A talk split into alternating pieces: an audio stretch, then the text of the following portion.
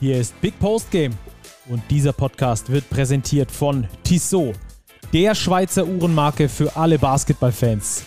Als Partner der FIBA und offizieller NBA-Zeitnehmer ist Basketball für Tissot mehr als nur Sport vom Tip-Off bis zur Crunch-Time, sondern Lifestyle.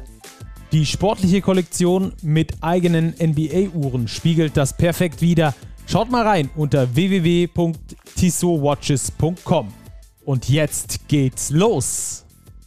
Die nächsten sieben Teams warten auf unser Power Ranking und damit ein sportliches Willkommen hier zu unserer BBL Preview in Form eines Power Rankings. Wir wollen heute über die nächsten sieben sprechen und einer, der ist dabei wichtig, das ist Robert. Grüße dich. Servus, Stacke, grüß dich.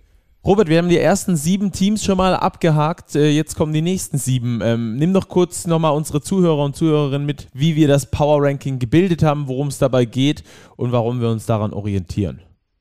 Ja, genau. Wir haben das eigentlich gemacht, wie wir es aus dem letzten Jahr schon könnten. Wir haben unsere Big-Redaktion befragt, wie sie denn die BBL-Teams aktuell einschätzen. Das heißt, wir machen keine Saisonausgangsprognose, sondern so einfach das aktuelle Leistungsvermögen einzuschätzen haben dann die Teams äh, von jedem Redakteur ranken lassen von 1 bis 18, haben dann aus allen Redakteuren einen Mittelwert gebildet und die Teams quasi nach Hand dieses Mittelwerts dann gruppiert.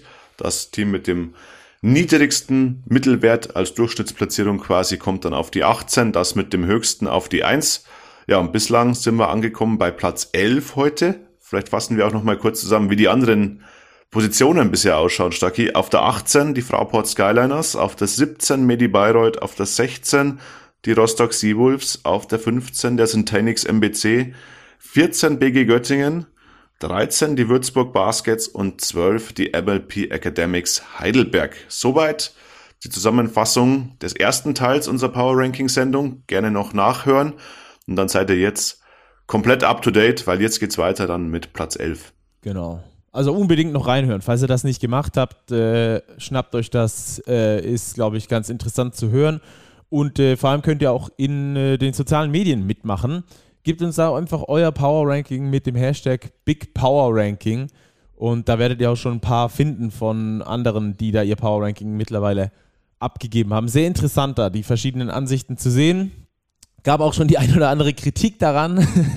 Wir hoffen, das wird als Motivation genutzt, ähm, weil die Teams natürlich ungern unten drin stehen, ist mir auch klar. Aber ähm, ja, wir beurteilen das, soweit wir das einblicken können und haben da natürlich auch sehr gute Drahte in die jeweiligen Standorte, um dann da die Standortbestimmung geben zu können. Wir liegen aber auch wie immer sehr gerne falsch. Und zwar bei einer Mannschaft lagen wir letztes Jahr falsch, mit der wir jetzt direkt einsteigen wollen. Die komplette Big-Redaktion hatte sich da echt getäuscht. Die Basketball-Löwen Braunschweig. Robert, die hatten wir letztes Mal auf Platz 18. Die hatten wir letztes Jahr auf Platz 18 und das war eine einhellige Meinung. Ich glaube, wir hatten vielleicht einen Redakteur, der die Braunschweiger letzte Saison zu Saisonbeginn nicht als Absteiger getippt hatte. Ja, sie haben uns eines Besseren belehrt und ich glaube auch, ähm, das kann oder muss, darf, soll die Hoffnung sein für die Fraport Skylines, für Medi Bayreuth, die aktuell hinten stehen. Ein Power Ranking ist quasi variabel. Naja, das ändert sich eben während der Saison. Da gibt's einen guten Saisonstart, da gibt's vielleicht eine Nachverpflichtung. Zack, bist du da unten raus, du gewinnst die ersten paar Saisonspiele. Also die Löwen haben es letzte Saison bewiesen und ja, wir hoffen, dass es Frankfurt, Bayreuth und Co. ihnen gleich tun und Braunschweig, aber für diese Saison Stacki erstaunlich gut gerankt auf Platz 11. Ich glaube, die könnten eine Überraschung werden und sie profitieren in jedem Fall von der guten Saison, die sie letztes, letztes Jahr eben gespielt haben. Ja, ein brutal interessanter Kader, den die Braunschweiger mitbringen mit sehr viel Entwicklungspotenzial und aber auch der nötigen, die nötigen Reife in der einen oder anderen Position, um eben diesen entwicklungsfähigen Kader auch äh, tragen zu können. Beispielsweise Braden Hobbs und den haben wir uns heute zum Gespräch eingeladen. Der war da äh, sehr bereit und die Braunschweiger auch, äh, ihn zu uns hier in den Podcast zu schicken.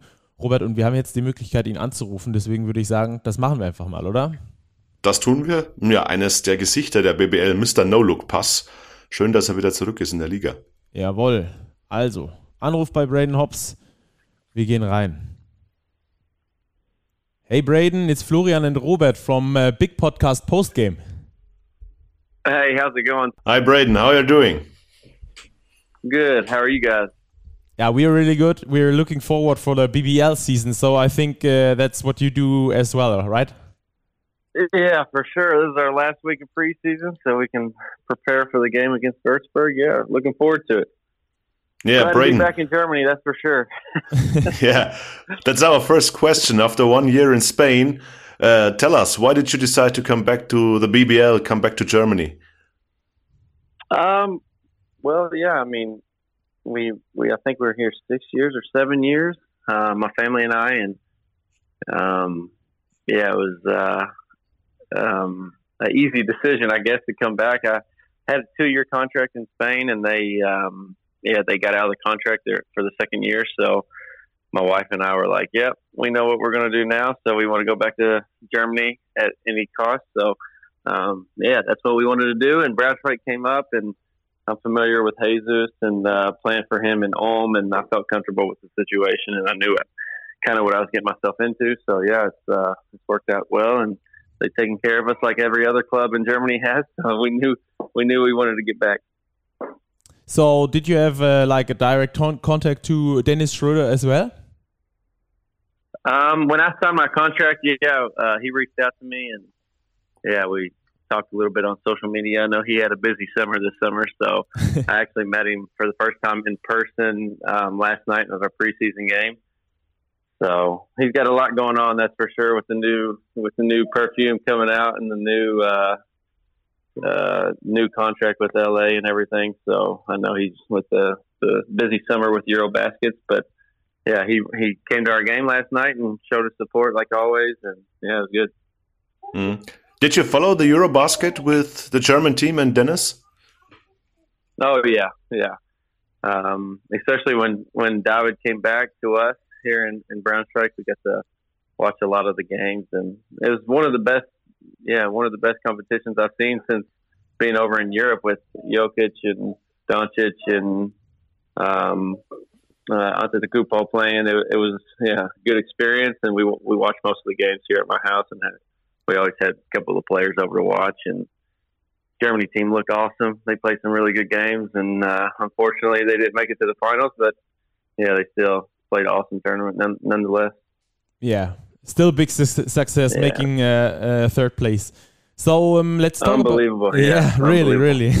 uh, let's talk about yeah. the upcoming season. Um, you had your uh, last preseason game yesterday night, playing against uh, Frankfurt winning by two points. Right. Um, you have yeah. a really interesting roster. Young, a lot of young players. Just three players coming from abroad.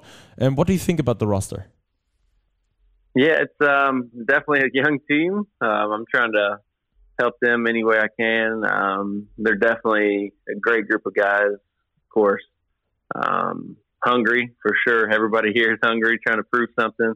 Um, so I like that aspect of it. Every time we come into practice, it's a battle, and um, yeah, people are playing with a little chip on their shoulder, I guess, to, to prove themselves and get get more established in the BBL. And um, yeah, we only have three international guys. Um, myself, um, Bonga coming from uh, the national team in Angola, and then Andre with the national team with Czech Republic. So um, yeah, it's, it's going to be a, a good good season for me as far as testing my patience with the young guys and um, trying to lead them the best I can. And um, yeah, the roster overall is um, put together in a great way. I think the guys um, understand what coach wants, and hopefully they listen to me as much as they can. And um, I can I can kind of guide them and direct them, and hopefully um, put a stamp on on their careers, and hopefully move them in the right direction because I know that we have a lot of talent. So it's uh, in the coming years, it's it's going to be interesting to see where the where these guys end up. I know you guys are familiar with the roster as far as uh, the development aspect of it, so hopefully we can develop the best we can and um, yeah, get these German players in the in the position they need to be in. Mm. It's it's a team in which you are the oldest player by far, so you have to lead the team. Yeah, you already mentioned. How do you deal with that yeah. role? Yeah, it's uh, it's good because I'm comfortable with Jesus, like I said earlier. But um, yeah, it's it's uh, being the point guard position. It's a little bit easier. Uh, being the leader on the floor, being the coach on the floor. Um, I understand. I understand what um, needs to be done, and hopefully I can do that the best I can. So um, yeah, it's going to be like I said, not a new role because the point guard's always kind of the leader on the court, but um, I'm trying to help them a little bit on the court and and off the court, trying to be professional, what they need to do, um, stuff like that. So it's it's a it's a cool, interesting role for me, and um, hopefully we can develop them the best we can. So. So you're the coach on the on the field. You said. Um, what kind yeah, of what, sure. yeah. what kind of basketball uh, can we expect from Braunschweig playing next season? Um, well, since I've been here, it's been a, a high-paced game. I know I'm older, but uh, yeah, I like that style anyway. So we're up and down and um, really physical on the defensive end. I've learned that as well. Um, we got some guys that can really lock up on defense, and um, yeah, our rebounding hasn't been where it needs to be so far this preseason, but um, but that's going to come in the coming weeks and, and months, hopefully. Um, but yeah, I expect a high energy game, up and down, physical on defense. Um, yeah, kind of not a run and jump style, but more of a yeah up and down, pressure the ball a lot. Um, the Tischler brothers are unbelievable at defense, so um, they're kind of the forefront of our defense and uh, get things going. So um, yeah, it's, it's been interesting preseason. It's been it's a fun style of basketball, that's for sure. So I'm looking forward to it. Mm. Uh, according to rebounding, Braden, it wasn't that bad. I see the stats of the game yesterday. You were the top rebounder on yesterday, the team. Yeah, yeah. so, we, we emphasized rebounding after the, the games against Göttingen and Berlin. Uh, we got out rebounded pretty well. I think they finished um, fourth last year. Braunschweig did in the league, which is um, a high level. So um, hopefully we can reciprocate that and um, yeah, get on the boards a little bit and be a little bit more. I mean, we give up 94 points in our home court so um, focused on on the little things on defense too. So we'll get there. Mm. Brendan, do you have uh, some players to watch? I think that all in Germany know David Krämer, Robin O'Maze. They were great one-two punch on the wings yeah. last season. Now you got a bunch of yeah. other young players. Who are the guys to keep an eye on? Yeah, of course, David. Um, he's he's a great player. Um, yeah, he's kind of our go-to guy when we need a bucket or need something um, in a tight situation. So far this season, I know last season he he stepped up big when Robin um, had his injury. So, um, I mean, I, am excited to to watch the Tischler, brothers. They're um, extremely hungry, super professional, in the gym first, out of the gym last. They, yeah, they got a real chip on the shoulder to prove um, what they can do this year. I know last year they had more of a um, I guess a smaller role is what I heard. Um, even though they had a pretty good season for the first year in the BBL, but um, those two guys can really um, they can really make a difference on the defensive end, and it translates to their offense as well. So, um, yeah, those two guys is that's who I'd watch out for coming into this season. They, uh, yeah, they they surprised me so far, and I think uh, the sky's the limit for those two. So uh, Robin O'Maze had this uh, bad injury last year. Um, on right, which on which right. level do you do you see him already? Um, well, I mean, of course, I saw him when he was playing well in, in Munich and in Oldenburg. So um, I know that he's getting back into the flow of things. He's um, still having some pain here and there. That's normal. So um, yeah, I mean, he's he's he's our captain. He's our leader, and uh, we're going to have to rely on him for for big plays. He play he's played better um, yesterday in, in, the game against Frankfurt. So, um, yeah, I think game by game he's going to continue to get better and, and, get stronger. And I know that he's still thinking about his injury and stuff like that. So, um, yeah, he's going to be somebody we're going to lean on. Those those wing positions are who we're going to lean on a lot. So, um, with David and, and Robin. So, um, yeah, he, he's looking looking fit. Made it through the whole preseason. Hasn't missed anything. No practice, no games. So yeah, he's he's back on the court full time with us, and um, I'm thankful that he is. yeah, great to have him back on the court. What are the goals, yeah, Braden, sure. within the team for the for the upcoming season? We're doing a power ranking as preview, and our editor in chief Martin ranked Braunschweig fifth in the league. So okay, I guess you will okay. sign this. Yeah, for sure. If I if we can finish fifth, I'll be happy right now. I'll sign it, and uh, if I can move to May and we're in fifth position, I'll be extremely happy. I think the club will be as well. So, um, yeah, I mean, our goals are to to develop these young kids. That's our that's our main um, our main goal here in, in the club and the the team and talking with coach and everything. So um, yeah, but I mean, hopefully we can be on one of those top eight playoff team uh, spots, and that's that's our goal from from what we're looking at right now. And um, but if you tell me we finish fifth, I would be extremely happy. So, yeah, I, I, guess you know Martin from your uh, time in Ulm, so yeah, probably yeah, he trusts yeah. in you and your team. Right? yeah, yeah. Hopefully, I can uh, make that come true for him. we hope so too. So, Braden, thanks for your time, and uh, we're looking for your no-look no passes. yeah, no problem. Glad to be back, and uh, looking forward to seeing you guys this season. Yeah, good luck for it. Thank you and All take right. care. Right, thanks. thanks a lot. Bye. Yeah. See you guys. Ciao. So, Braden Hobbs äh, erwartet äh, freudiges, launiges Gespräch. Ähm, natürlich da über die Basketball-Löwen Braunschweig. Wie siehst du die Löwen Braunschweig, um das vielleicht nochmal aus einer objektiven Perspektive zu schließen? Ich glaube, Platz 5 äh, wäre zumindest nach unserem Ranking etwas überambitioniert. Platz 11 haben wir sie da insgesamt von den, von den Positionen her, von den Big-Redakteuren. Ähm, wo siehst du die Braunschweiger? Ja, ich sehe sie auch im gesicherten Mittelfeld.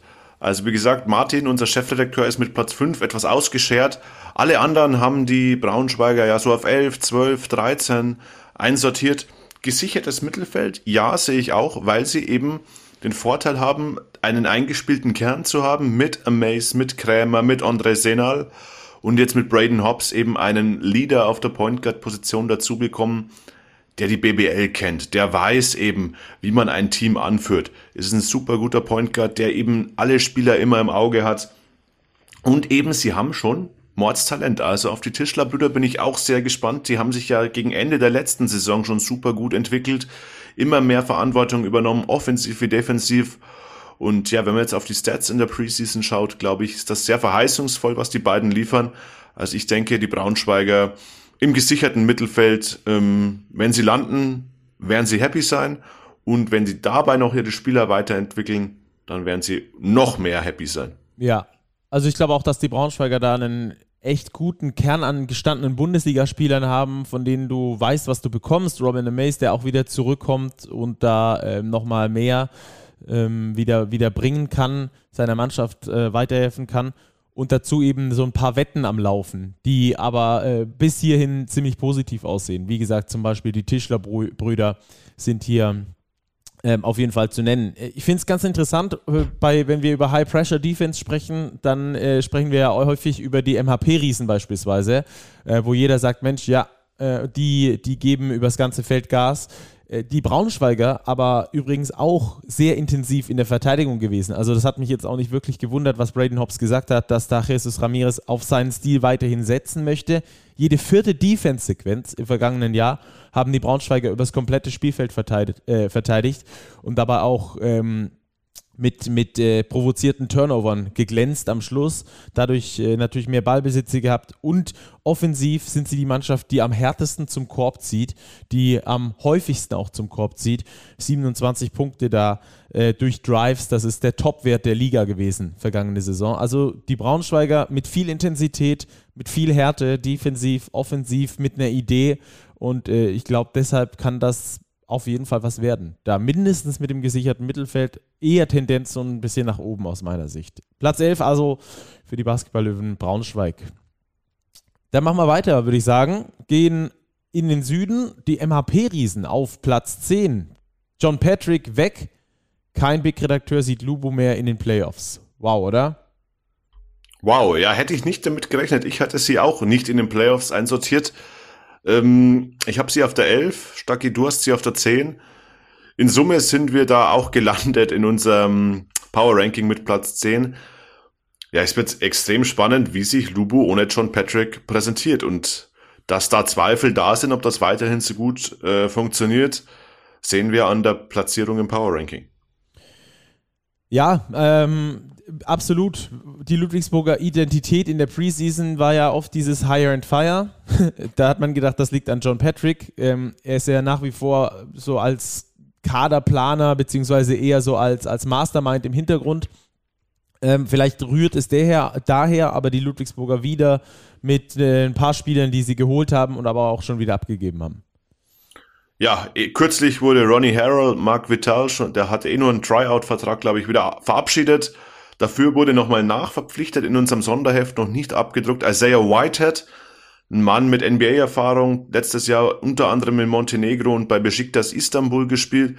Der soll jetzt auf der Guard-Position neue Impulse setzen. Naja, wir haben ja noch eine Woche, bis es losgeht fast. Äh, vielleicht tut sich noch was, aber aktuell haben die Ludwigsburger ihre sechs Imports unter Vertrag. Ja, man wird sehen, wie gut sie funktionieren. Und ich denke, wenn jemand dabei ist, der vielleicht nicht so funktioniert, würde ich nicht ausschließen, dass da nochmal gebastelt wird am Kader. Stacki, du bist in Ludwigsburg vor Ort.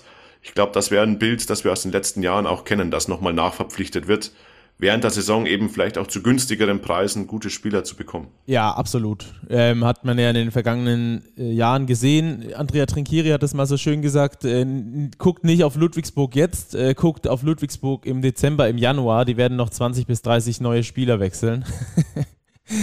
es, es, ist äh, natürlich etwas überspitzt formuliert. Schlussendlich äh, liegt er da aber äh, relativ nah an der Wahrheit.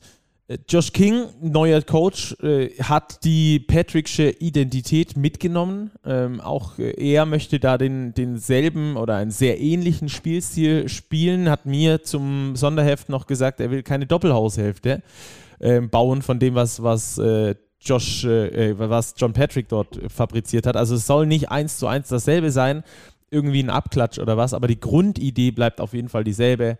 High Pressure Defense übers ganze Feld ähm, vorne sehr viel Freiheiten, dadurch aber natürlich auch weniger Teamplay und mehr eins gegen eins. Ähm, und das ist so die, die Grundidentität, auf die sich die Ludwigsburger da aufbauen.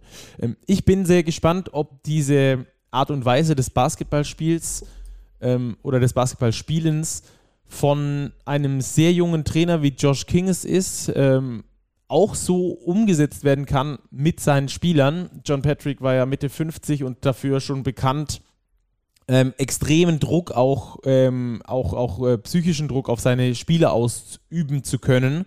Ähm, ob das Josh King genauso gelingt, das wage ich so ein bisschen zu bezweifeln. Und dann ist die Frage, kann diese Mannschaft trotzdem so intensiv spielen, wenn du eben diesen Druck von außen nicht hast? Vielleicht findet er über andere Wege den Zugang zu seiner Mannschaft, um da diese letzten 10%, sag ich mal, aus dem Tank rauszuholen, die John Patrick immer rausgeholt hat, weshalb seine Mannschaften auch fast immer überperformt haben. Aber das wird, glaube ich, so die ganz große, ganz große Frage sein. Erstmal ganz unabhängig davon, wer auf dem Spielfeld steht. Aber ich finde, die deutsche Rotation, Robert, ist nicht ganz so stabil bei den Ludwigsburgern. Da ist sehr viel, sehr viel Wette mit dabei. Ja, gewissermaßen schon. Man hat mit Joman Polas Bartolo seinen Edelverteidiger gehalten, Eddie Edigin aus Hamburg geholt. Die beiden Patrick-Brüder sind noch dabei. Ich bin ja schon ein ähm, Fan, würde ich sagen, von Jacob Patrick, weil ich ihn als unglaublich talentierten Spieler ansehe. Ich hoffe, dass er noch mehr Verantwortung, noch mehr Minuten bekommt. Ja, Jonathan Beere, letzte Saison wenig äh, Akzente setzen können. Und ein Basti Harzmann ist aus München gekommen, ein verheißungsvoller Jugendspieler. Ich würde sagen, ja, die deutsche Rotation ist solide bei den Ludwigsburgern. Entscheidend werden die Ausländer sein, ganz klar. Ähm, das war die letzten Jahre auch so. Und da kommt es eben darauf an, wie funktioniert ein Jeff Robertson, der kennt zumindest die Liga. Ein Jonathan Dunn hat in der Preseason schon mal aufhorchen lassen, dass er ein Spieler sein könnte, der ja, vorangeht für die, für die Ludwigsburger, eben der vorher angesprochene, kürzlich verpflichtete Isaiah Whitehead.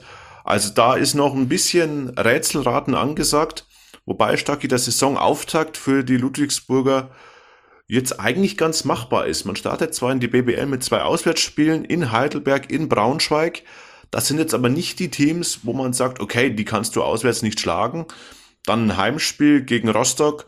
Also das ist ein, es ist ein Auftaktprogramm für Ludwigsburg, das machbar ist. Klar ist noch zwischendurch die Champions League, Doppelbelastung und so weiter.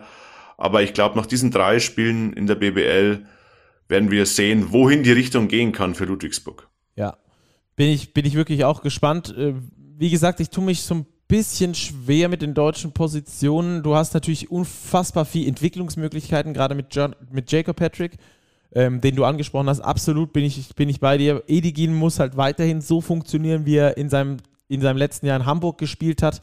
dann kann er da Ludwigsburg verstärken. Dieses positionslose Spiel wird, wird Edigin da auch zu, ähm, zu positiv zugutekommen, weil er, weil er ein schneller, ein athletischer Spieler ist, der äh, sehr genau seine Rolle dann äh, auch kennt.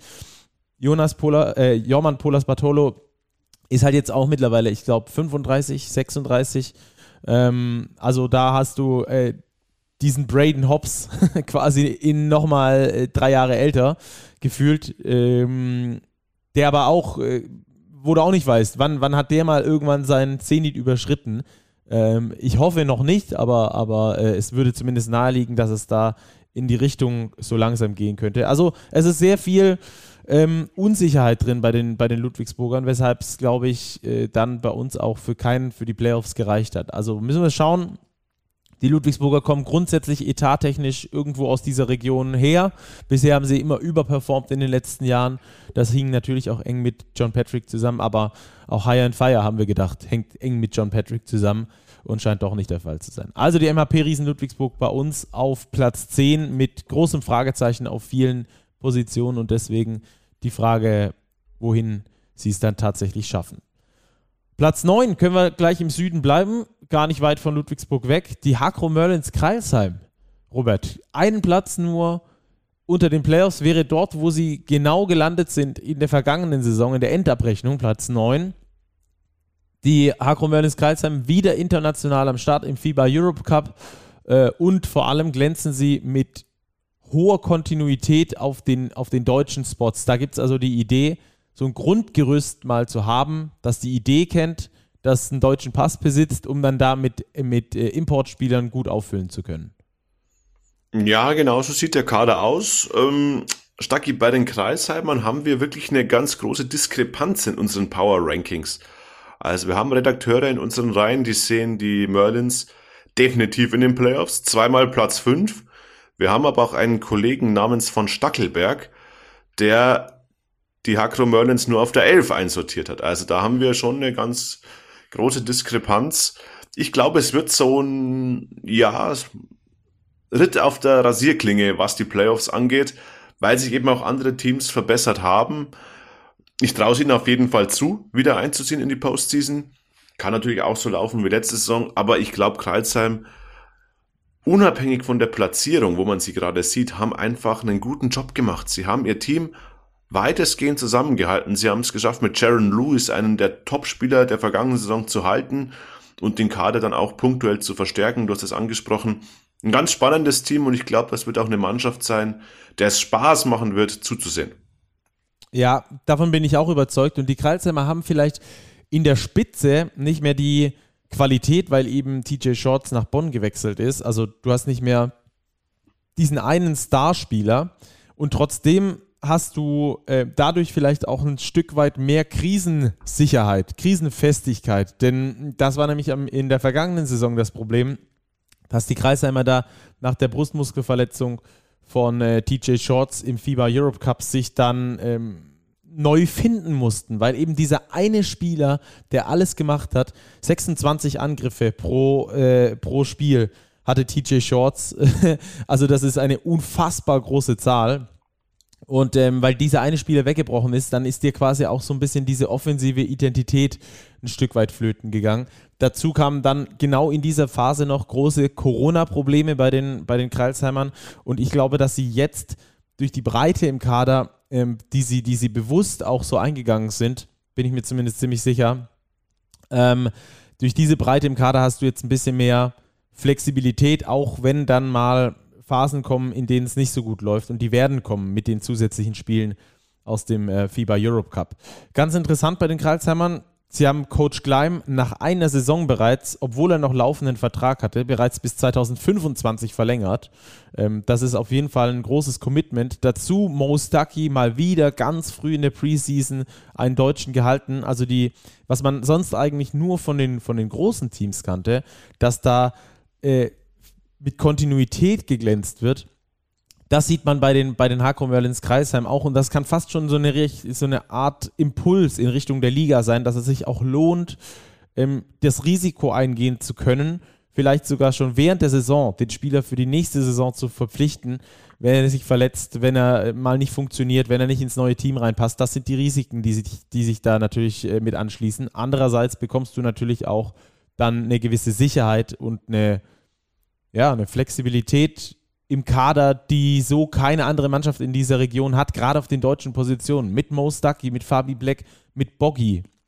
Drei richtig starke BBL-Spieler, die ähm, von denen weißt du absolut, was du bekommst. Danach noch äh, mit René Kinzika, der sich noch durchsetzen muss. Bruno Vircic, der aus einer Kreuzbandverletzung kommt. Da weiß man nicht ganz genau, auf welchem Level der sich zurückkämpft.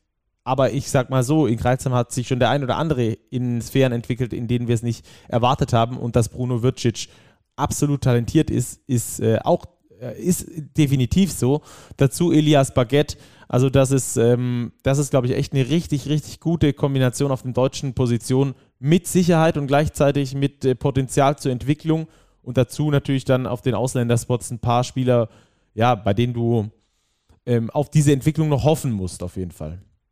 Ja, klar muss man hoffen, aber man hat sich ja an, bedient in Leiden. Das war ja ein, ja, ein, sagen wir, ein relativ begehrtes Transferziel, die Spieler von ZZ Leiden. Arunas Mikalauskas und Asbjörn Midgard, beide unterschrieben bis 2023.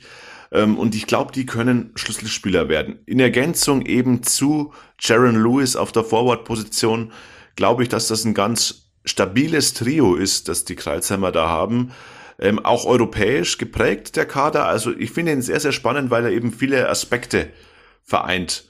Man hat mit Otis Livingston einen amerikanischen Point Guard, dafür auf den großen Positionen eher deutsche Spieler, europäische Spieler, also eine ganz spannende Mischung und ja, Stacki, die letzten Testspielergebnisse zeigen, wohin die Reise gehen könnte, vor allem scoring-technisch, gegen Ulm 104 zu 88 und erst am Wochenende gegen Würzburg 102 zu 75. Also die Offensivmaschine von Coach Gleim läuft bereits wieder und ich glaube, wir werden von den Hakro Merlins attraktiven Basketball sehen. Ja, und wo sie dann schlussendlich landen, das müssen wir dann schauen. Äh, letzte Nachverpflichtung, die es jetzt noch gab, war Edon, äh, ich glaube, Maschuni spricht man es aus. Ähm, finnischer Nationalspieler war noch bei der Eurobasket bis vor kurzem. Ähm, den haben sie da noch ergänzt, finde ich eine ganz äh, interessante Idee. Und äh, Prince Ali äh, dafür wieder gecuttet. Äh, ist sehr untypisch für Kreisheim, aber in dem Fall war es wohl äh, vonnöten. Also wir haben die Agro Merlins auf Platz 9. Übrigens habe ich ähm, äh, habe ich äh, die Kreisheimer darüber informiert äh, und Martin Romich hat mir darauf äh, geantwortet, dass er es eigentlich eher mag, wenn wir sie schlecht ranken, um das als Motivation zu nutzen, dass sie dann besser performen. Also es ist nicht im Sinne der Kreisheimer, dass wir sie da auf Platz 9 haben. Platz 9 ist wirklich der undankbarste Platz. Darum hüpfen wir schnell Richtung Platz 8. Jawohl. Das würde nämlich Playoffs bedeuten. Yes, und da haben wir die, Achtung, Veolia Towers Hamburg. Neuer Name, ähm, aber das Prinzip soll das gleiche bleiben in Hamburg. Also ja, das werden wir in die Playoffs kommen, sagen wir es so. dieses Prinzip soll bleiben, wie sich sonst die Veolia Towers aufstellen werden. Das wird extrem spannend, weil da ist halt ganz viel neu. Da haben wir Raul Korner neu an der Seitenlinie, Nachfolger von Pedro Calles. Und wir haben den Kader, der auch so gut wie komplett neu ist. Lukas Meissner ist übrig geblieben, aber sonst alles neu in Hamburg. Ja, absolut. Also es ist wirklich ähm, ist super interessant, was, was da in Hamburg passiert ist. Äh, Zach Brown weg, Mike Kotzer weg, Caleb Holmesley weg, der übrigens äh, nach Russland gewechselt ist, was ich überhaupt nicht verstehen kann, wie man jetzt nach, nach Russland wechseln kann. Äh, das äh, können wir aber vielleicht wann anders nochmal thematisieren. Äh, da ist einfach nur blankes Unverständnis bei mir. Ähm, aber wer ganz wichtig natürlich war, Justus Hollatz, natürlich, äh, ist nach Rio Breogan gewechselt. Ähm, hat dort leider zum Beispiel äh, übrigens schon die Champions League Quali verpasst, wird im nächsten Jahr, glaube ich, im Europe Cup antreten. Äh, Robin Christen weg, äh, Max Di Leo weg, äh, Eddie Edigin weg. Ähm, und das war natürlich schon Ex äh, Kernelemente dieser Mannschaft. Die wurden einmal komplett rausgeputzt. Und ähm, dann, wie du schon gesagt hast, Lukas Meissner und eben Seth Hinrichs die noch, die noch dabei sind. Ähm, und äh, beide kennen Raul Korner, ähm, Lukas Meissner vor allem aus seiner Zeit in Bayreuth. Und äh, wir können eigentlich nur so ein bisschen spekulieren, wo es hingehen soll. Äh, Gerade Basketball-Stil technisch. Ähm, Corner hat äh, auf eine wurfstarke Offensive gesetzt, äh, mit, mit viel Freiheiten für seine, für seine Scorer. Und ähm, äh, Raul Corner auch ein Coach, der extrem viel auf Jumpshooting setzt. Äh, fand ich auch interessant, diesen Fakt zu lesen. Ähm, ja, da müssen wir dann natürlich schauen, wo das, wo das Ganze hingeht. Aber wenn wir vielleicht ein bisschen tiefer in die Kaderanalyse reingehen. Deutsche Position mit Wobo, der aus einer starken EM kommt, der dir ähm, äh, sehr vieles gibt, äh, was, du, was du benötigst in der Mannschaft. Der ist ein super Typ, also so zwischenmenschlichen, ganz klasse Typ, gut im Rebounding, schnell auf den Füßen für seine Größe und äh, in der Kreation bzw. Durchstecker ist er sehr hochprozentig unterwegs. Äh, Finde ich eine sehr gute Ergänzung dazu. Ähm, Meißner, über den wir schon gesprochen haben, der auch bestimmt nochmal eine größere Rolle bekommen wird. Chrissy Phillips, der aus Ulm gekommen ist, sich das erste Mal quasi aus Ulm rausbewegt, äh, vertragstechnisch. Und Len Schormann. Ich finde, das ist eigentlich eine, eine echt gute deutsche Rotation. Die Qualität, die da ist, ist gut. Genau. Entwicklungsfähig vor allem, aber dünn. Und beim Thema dünn, ja. glaube ich, sind wir beim generellen Problem Richtig. des Hamburger Kaders. Da bin ich wirklich extrem skeptisch und ich kann mir nicht vorstellen, dass der Kader über die nächsten Monate so bleiben wird. Das sind zehn Rotationsspieler plus zwei Jugendspieler, die die Hamburg Towers hier aufbieten für BBL und Eurocup. Und der Eurocup agiert ja wieder mit dieser Zehnergruppe. Hin- und Rückspiel in einer Zehnergruppe. Puh das mit einer 10-Mann-Rotation, also da sollte verletzungstechnisch nichts passieren. Ja, 52 Spiele sind das dann schon mal in der Regular Season, also 34 BBL und 18 noch äh, im, Europe, äh, im Eurocup, die da oben drauf kommen. Das mit 10 Spielern ist eigentlich nicht möglich, äh, auf, einem, auf dauerhaft hohen Level zu absolvieren. Aber die Spieler, die da sind, lass uns die mal angucken. Ähm, wir haben McCollum auf der, auf der 1, finde ich eine klasse Verpflichtung. Letztes Jahr in Gießen gespielt, hat da gezeigt, dass er einer der, ja, einer der besten Akteure der, der BWL sein kann auf der Point Guard-Position. Ähm, war eigentlich so der einzige wirkliche richtige Lichtblick bei den Gießenern äh, in ihrer Abstiegssaison. Dann haben wir da Samar, der aus der Eurobasket kommt, mit, mit ähm, Slowenien gespielt mhm. hat und ähm, von Alba Berlin ausgeliehen ist. Ja, ganz spannendes Point Guard Duo. Shiga Jamar, so ein typisch europäischer Point Guard. Kendall McCallum, ein vielseitiger Point Guard, der, wie du sagst, in Gießen überzeugt hat. Aber Gießen war halt auch das schwächste Team der Liga. Er muss jetzt beweisen, dass er das auch transportieren kann zu einem Team, das in die Playoffs will. Ich traue es ihm in jedem Fall zu. Die Preseason hat das auch schon angedeutet, dass er das kann. Aber das muss er eben jetzt konstant bringen in zwei Wettbewerben. Also auf ihn und auf Shiga Jamar wird viel, viel Verantwortung lasten. Ja, ich bin auch sehr gespannt äh, auf Joeli Childs. Ich habe den mal in Ludwigsburg gesehen, diese äh, eineinhalb, äh, gefühlt eineinhalb Spiele, die er hier gespielt hat. Dann hat das irgendwie nicht mehr gepasst mit Ludwigsburg. Muss aber nicht unbedingt am Spieler gelegen haben. Ähm, wurde dann wieder gegangen. Der sah aber sehr, sehr vielversprechend aus, fand ich, als ich ihn da gesehen habe. Ich habe auch äh, außenrum sehr viel Positives gehört über Joeli Childs, äh, der gerade extrem reboundstark ist, athletisch ist. Der kann eine der Überraschungen für die kommende Saison werden. Äh, dazu Wobo als wahrscheinlich Backup oder andersrum äh, Childs als Backup von Wobo. Ich glaube, auf Big sind die Hamburger ziemlich gut besetzt gut, die, was die Qualität angeht, aber auch wieder dünn. Also auch ich dünn. auch dünn.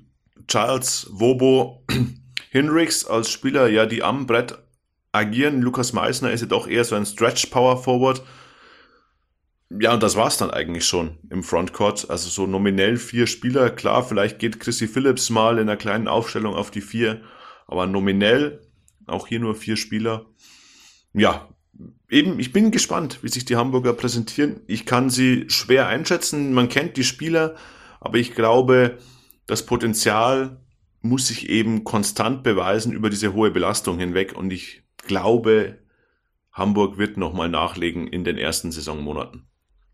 Also Platz 8 haben wir für die Hamburger in unserem Power Ranking, also knapp drinne in den Playoffs.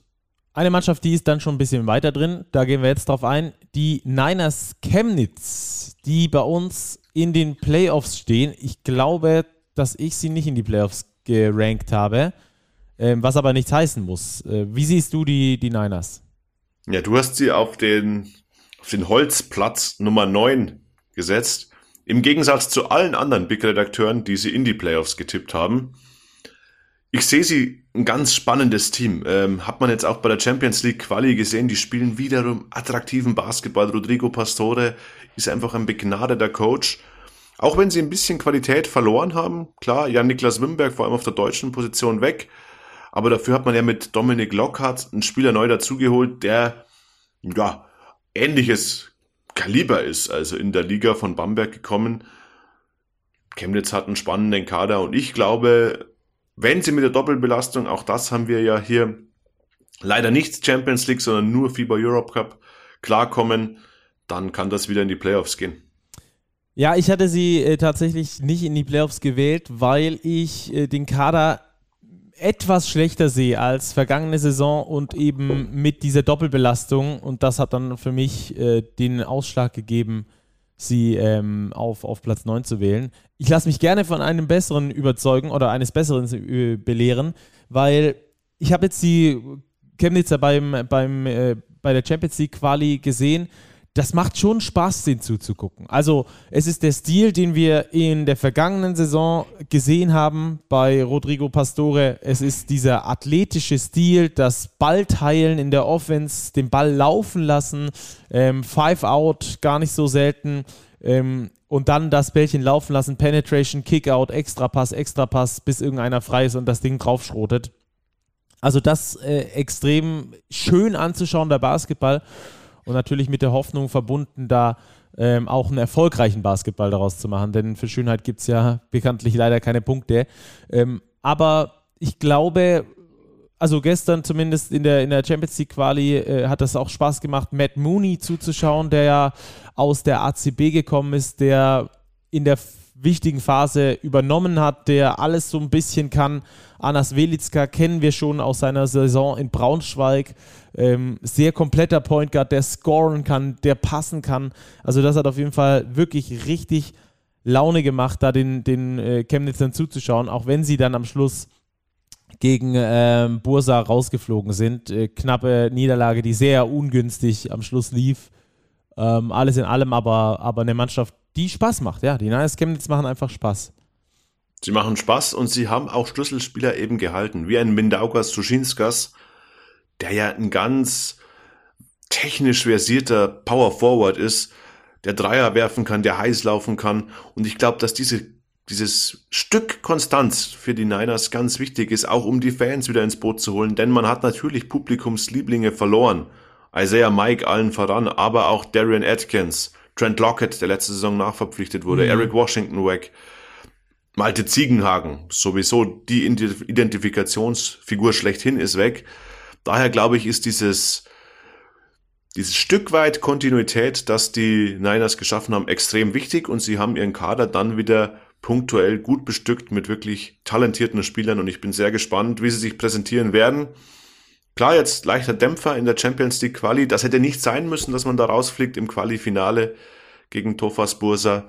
Jetzt ist es der Europe Cup, auch glaube ich eine tolle Erfahrung und unterm Strich ähm, auch die Niners wieder eine Mannschaft, die Spaß machen werden. Ja. Wir werden später nochmal drauf eingehen, euch ganz kurz abholen, welche Mannschaft wo in welchem internationalen Wettbewerb vertreten ist. Das steht ja seit dem Wochenende fest. Äh, von daher werden wir da genauer drauf eingehen. Ganz kurz noch zum Spielstil der Chemnitzer.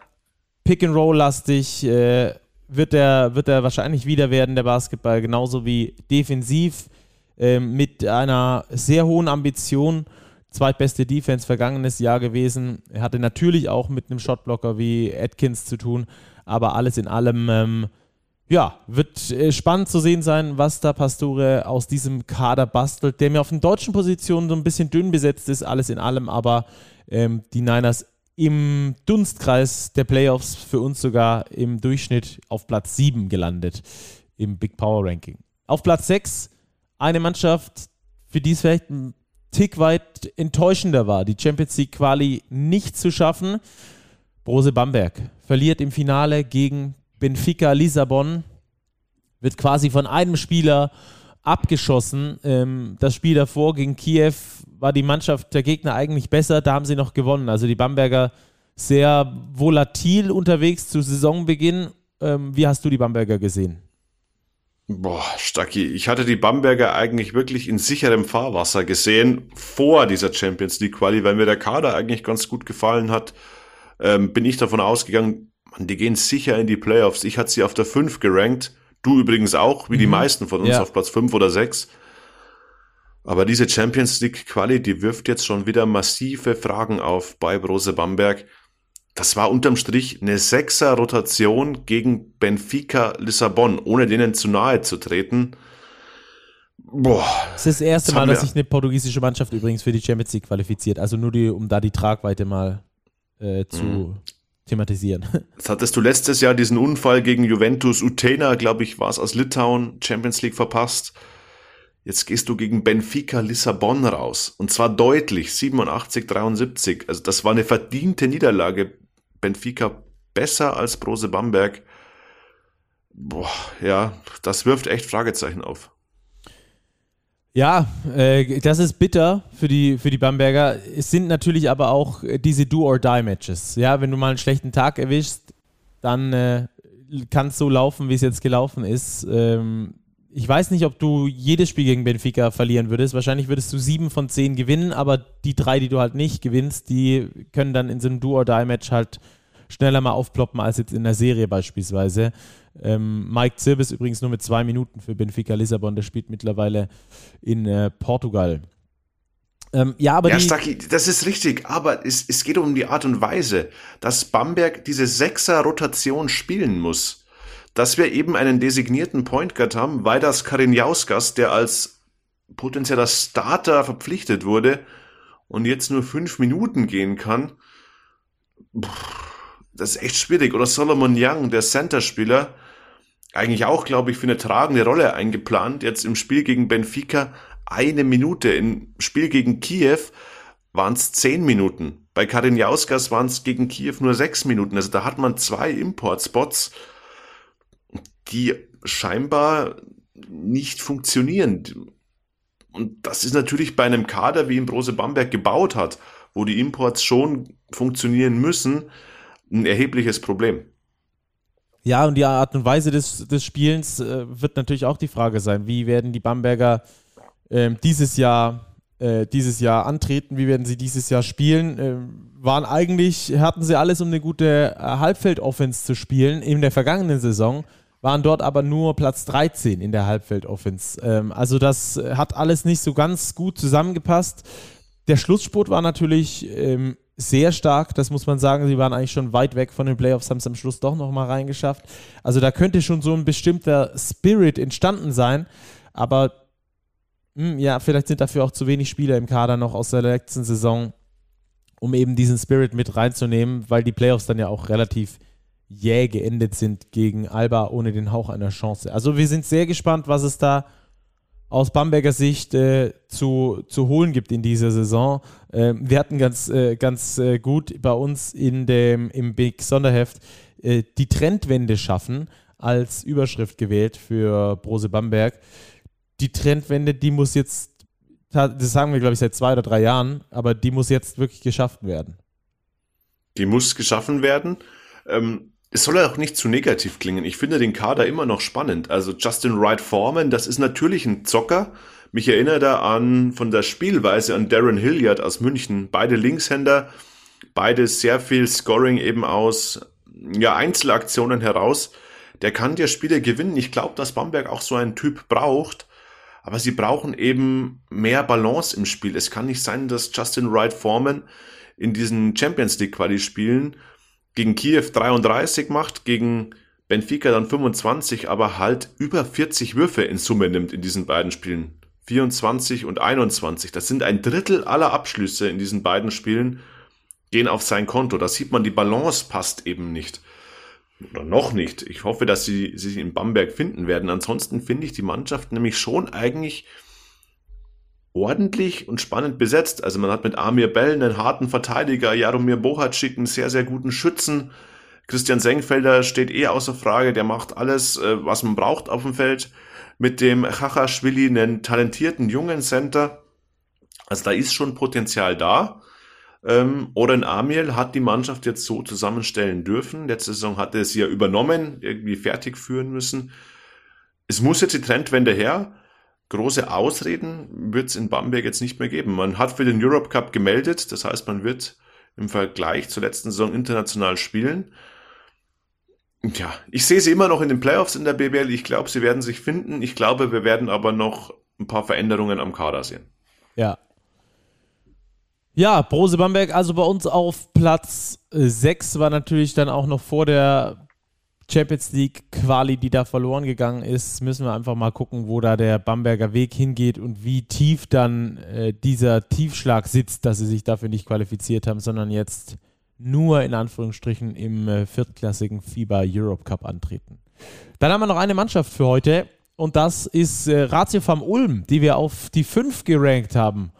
Robert, äh, das ist äh, eine Wundertüte, wie sie, äh, glaube ich, keine zweite fast in dieser Liga gibt, oder? Ja, die Ulmer, du sagst es, Wundertüte trifft voll und ganz zu. Ich bin sehr gespannt, die Mannschaft spielen zu sehen, weil unfassbar viel interessantes Spielermaterial da drin steckt. Ich kann überhaupt nicht prognostizieren, äh, wo das hingeht. Und das sehen wir auch bei den Tipps zu unserem Power Ranking. Wir haben einige, die die Ulmer vorne sehen in den Playoffs, Platz 5, Platz 6. Wir haben aber auch ähm, Martin Fünkele beispielsweise, unser Chefredakteur, der sieht die Ulmer nur auf der 10 aktuell. Es ist einfach, das Team ist so jung. Ich habe die, ich hab die Vorschau geschrieben für unser Sonderheft. Äh, ja, jung, jünger, Ulmer, unfassbar viel Talent, aber eben auch unfassbar jung. Ganz spannender Kader.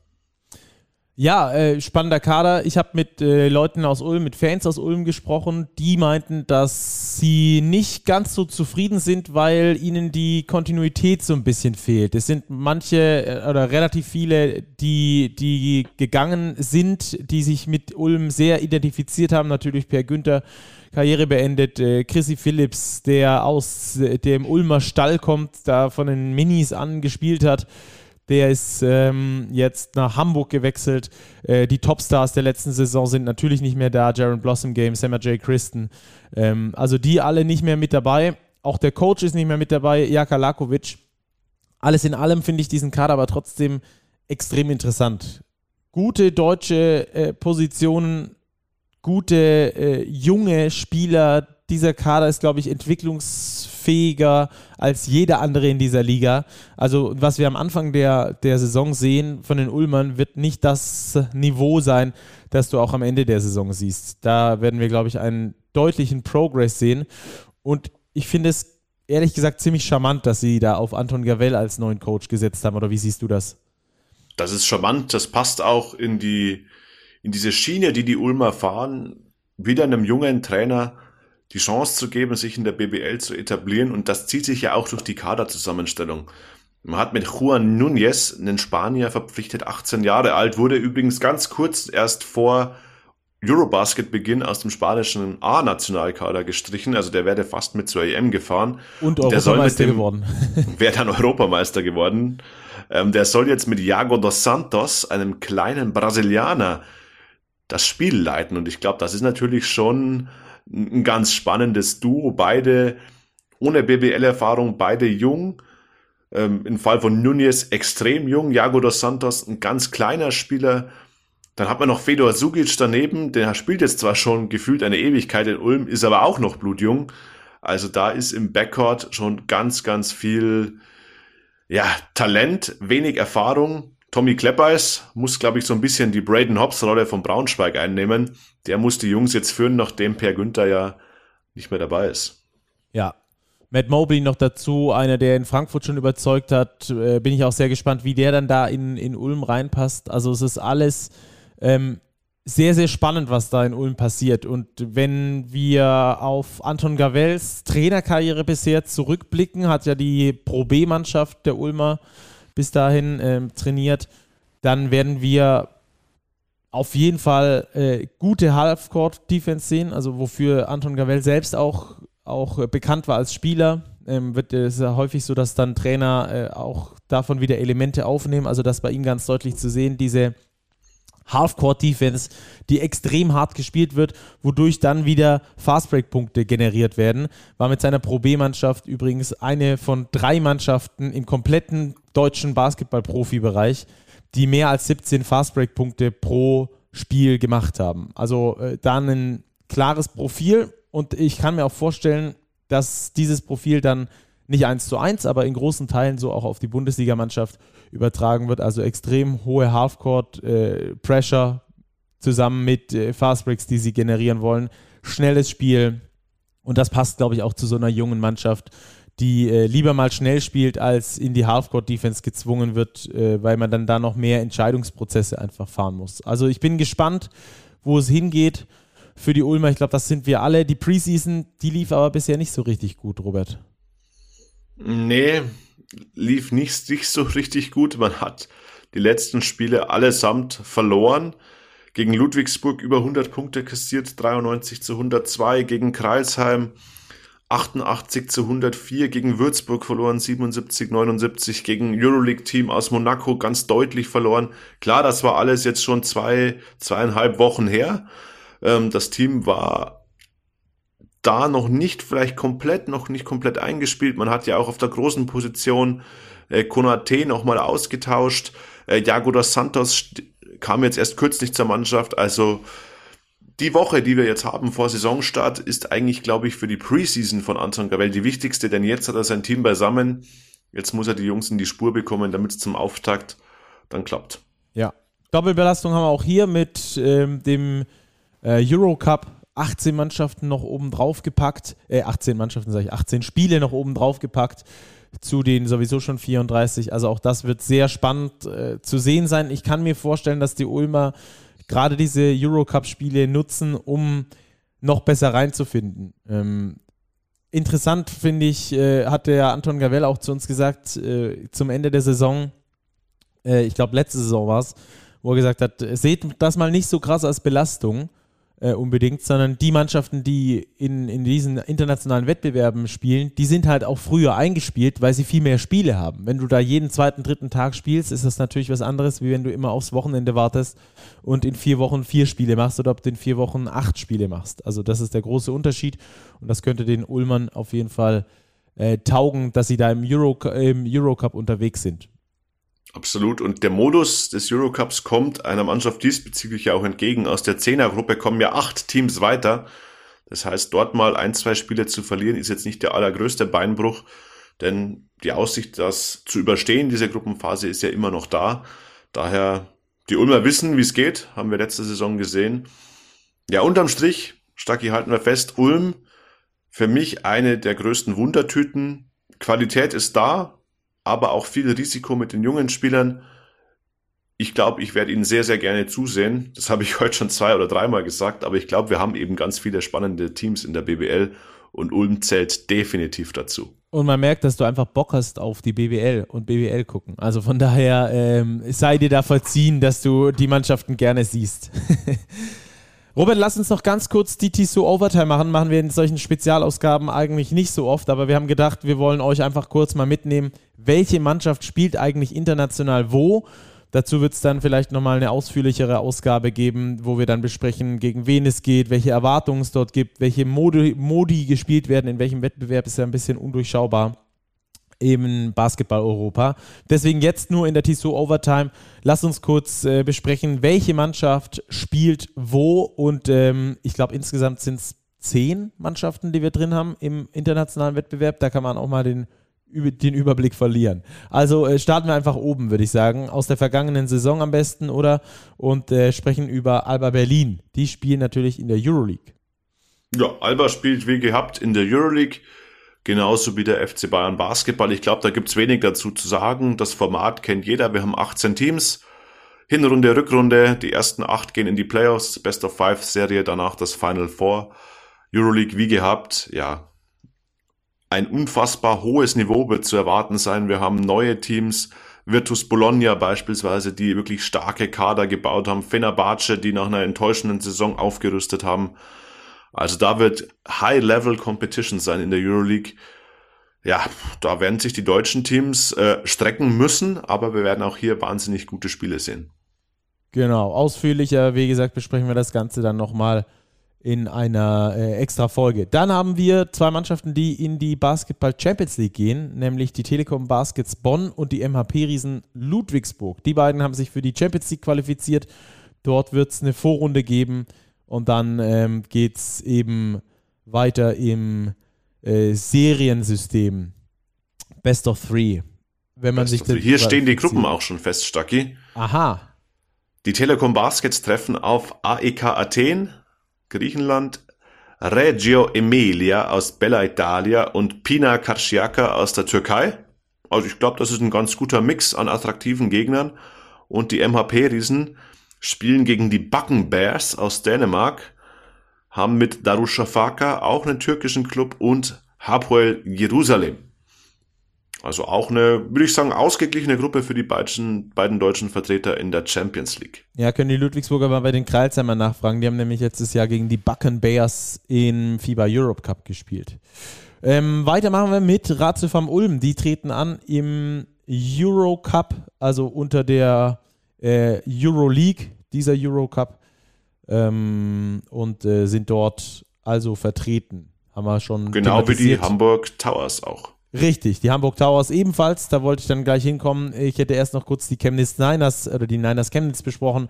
Die haben im Finale gegen Bursaspor, Bursaspor verloren ähm, und äh, konnten sich deswegen nicht für die Champions League qualifizieren, sind aber im FIBA Europe Cup mit dabei. Das ist also sehr cool, die spielen trotzdem international, leider nicht in der Champions League, hätten es verdient gehabt, haben am Schluss ein bisschen unglücklich äh, verloren mit äh, zwei Punkten, glaube ich, nur Unterschied. Ich weiß nicht, ob der letzte Korb noch gezählt hat oder nicht. Also zwei Punkte Unterschied. Die Chemnitzer damit im Europe Cup. Hamburg Towers haben wir besprochen.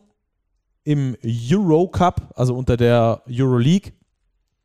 Ähm, Chemnitz unter der Champions League im Europe Cup.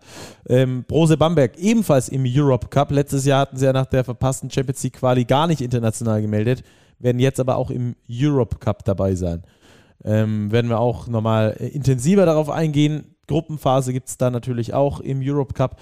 Auch an der wird, äh, werden die Hakro Merlins Kreisheim teilnehmen. Zweites Jahr in Folge im FIBA Europe Cup. Und auch der Tabellenzehnte aus der vergangenen Saison, die BG Göttingen, ist mit am Start im FIBA Europe Cup. Wir haben also zwei Champions League Teilnehmer, vier Europe Cup Teilnehmer, zwei Euro League Teilnehmer und zwei Euro Cup Teilnehmer. Insgesamt. Zehn Mannschaften, die international spielen, das ist schon ziemlich geil in der 18er Liga, denke ich.